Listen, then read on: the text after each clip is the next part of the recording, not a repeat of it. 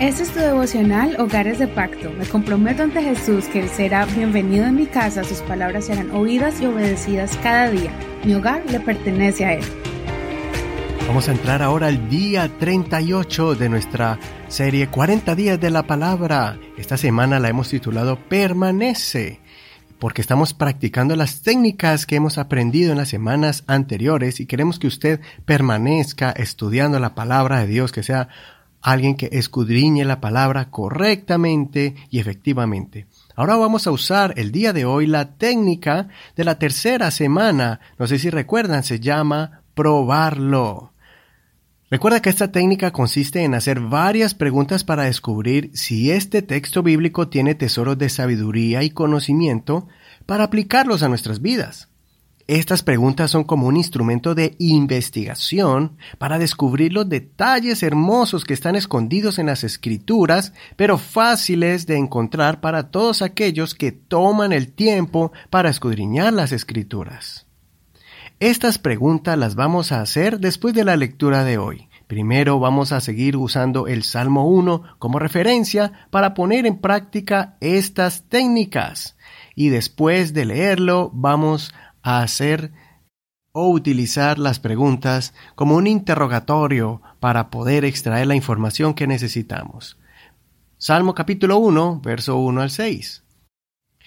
Dichoso el hombre que no sigue el consejo de los malvados, ni se detiene en la senda de los pecadores, ni cultiva la amistad de los blasfemos, sino que en la ley del Señor se deleita, y día y noche medita en ella. Es como el árbol plantado a la orilla de un río que, cuando llega su tiempo, da fruto y sus hojas jamás se marchitan. Todo cuanto hace prospera. En cambio, los malvados son como paja arrastrada por el viento.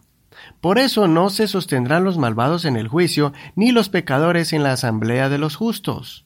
Porque el Señor cuida el camino de los justos, mas la senda de los malos lleva a la perdición. Ahora, vamos a usar entonces el acrónimo Papá me ves para recordar las palabras claves de estas preguntas. La letra P de Papá me ves, la primera letra P. ¿Hay algún pecado que confesar? Que te recuerde la frase o la palabra pecado. ¿Hay algún pecado que confesar en este capítulo? Entonces tienes que buscar si se menciona algún pecado para que usted se evalúe a sí mismo y diga, ¿estoy cometiendo este pecado o no? Si, si está allí alguna falta que usted tiene que confesar, escríbala en su cuaderno. Si no, siga la siguiente pregunta. ¿Hay una actitud para cambiar? Entonces, si ahí la palabra de Dios nos está mostrando una actitud positiva que tenemos que eh, ejercitar, o si nos muestra una actitud que a Dios no le agrada, mírese usted mismo, mírese un espejo, el espejo espiritual y diga, ¿hay alguna actitud en este salmo que tengo yo que cambiar? La segunda, la tercera letra, la letra P. ¿Hay alguna promesa que reclamar? Lea este salmo, evalúelo y mire, ¿hay alguna promesa que el Señor me quiere dar? Por ejemplo, en este caso usted puede mirar, todo cuanto hace prospera. Hay una promesa de que si yo leo la palabra de Dios día y de noche, la medito y la guardo, entonces todo lo que haga prosperaré. Entonces ponga allí prosperidad para el que lee la palabra de Dios. Así sucesivamente vamos a seguir estudiando estas o hacernos estas preguntas para estudiar la palabra de Dios.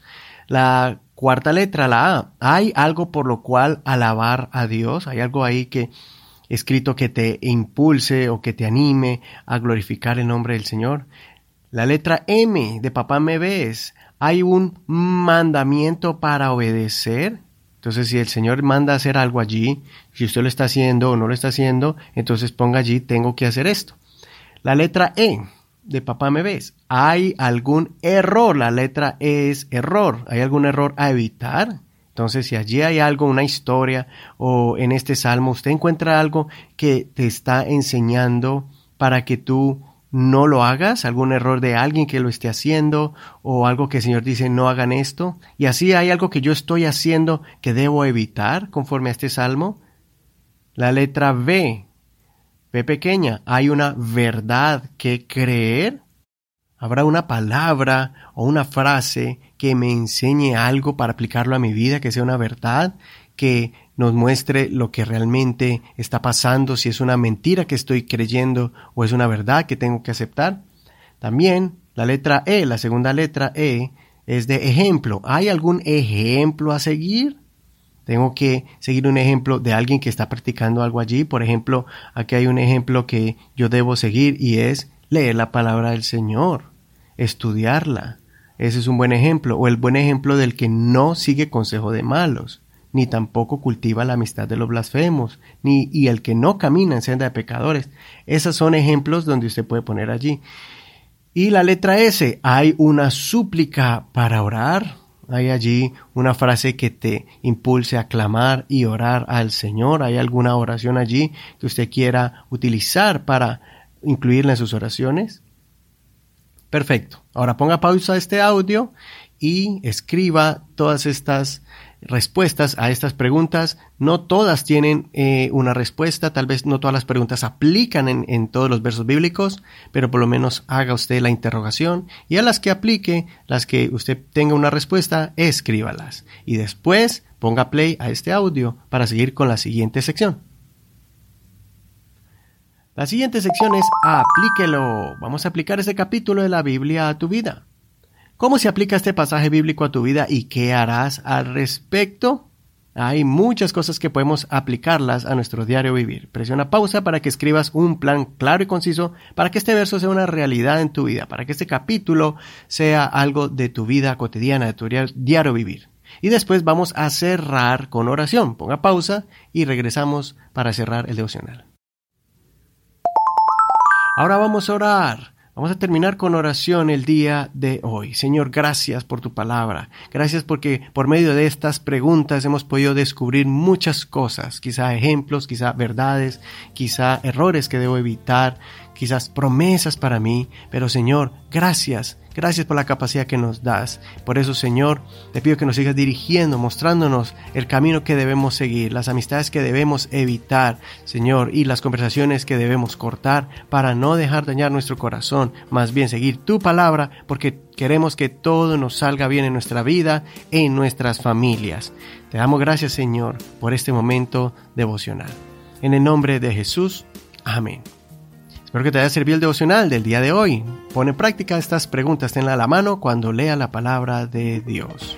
Por lo pronto, el Señor te bendiga en este hermoso día. Soy tu amigo y hermano Eduardo Rodríguez. Mañana seguimos con el día 39. Bendiciones. Este es un ministerio de la Iglesia Pentecostal Unida Hispana El Reino.